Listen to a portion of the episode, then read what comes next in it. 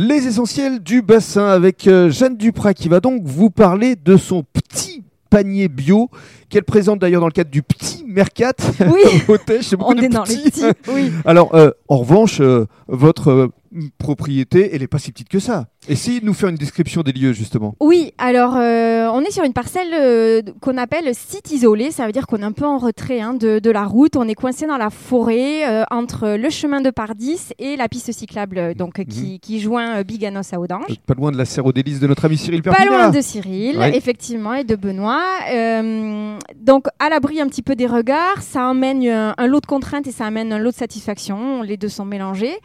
Euh, Alors, les contraintes les contraintes, eh ben, c'est quand même euh, un accès pour nous pas toujours facile Mhm. pour les livraisons. On n'a pas d'électricité courante, on n'a pas le réseau d'eau. Mhm. Euh, on, on est un peu, euh, du coup, en réflexion d'autosuffisance pour énormément de, de ressources. hein. Mhm, C'est ça. Donc euh, ça, c'est pas toujours évident. Et les Euh, satisfactions eh ben, le bonheur d'être au milieu de la nature, d'être dans un écosystème. euh, On entend le coq chanter. Oui, les oiseaux qui passent, on a énormément du coup de, de, de vie hein, autour, que ce soit végétal ou animal. hein. Alors, parlez-nous maintenant de euh, vos cultures. Oui, euh, je suis productrice de légumes biologiques euh, de saison. Alors, Ça veut dire, ça veut dire que là, j'ai toute une carte sous les yeux. Ça oui, part du persil au chou en passant par les navets, la salade mâche, euh, du mesclin, les salades, des carottes, euh, le radis évidemment. Et puis Ouais. vous faites aussi des petites euh, cultures un peu différentes que les gens ne connaissent pas aussi. Ben oui, j'essaie. avant tout,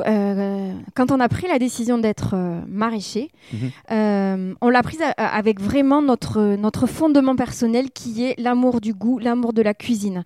Et nous, on est toujours dans une dynamique d'avoir envie de découvrir des choses différentes. Donc, ce que j'essaie de faire dans mes paniers, c'est d'y introduire régulièrement ben, des petites nouveautés que je que je découvre. Alors, Alors par exemple, en Eh ben, ce moment, ben, par exemple, en ce moment, je fais des mélanges de salades qu'on voit nulle part ailleurs. Euh, alors, c'est tout bête, hein, j'ai rien révolutionné, hein, j'ai Mhm. rien inventé. Mais par exemple, moi, je vais pas euh, vous proposer euh, un mesclun comme vous trouvez ailleurs.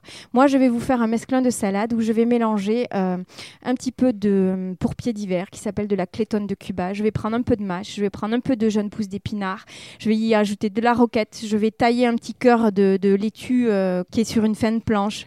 Euh, je vais y mettre aussi du fril, de la moutarde, euh, de la misouna. Je, je vais faire en fait un, mélange complet et ça va vous faire une salade très charnue, très odorante, avec beaucoup de, de différences de mâche en fait, de croquants.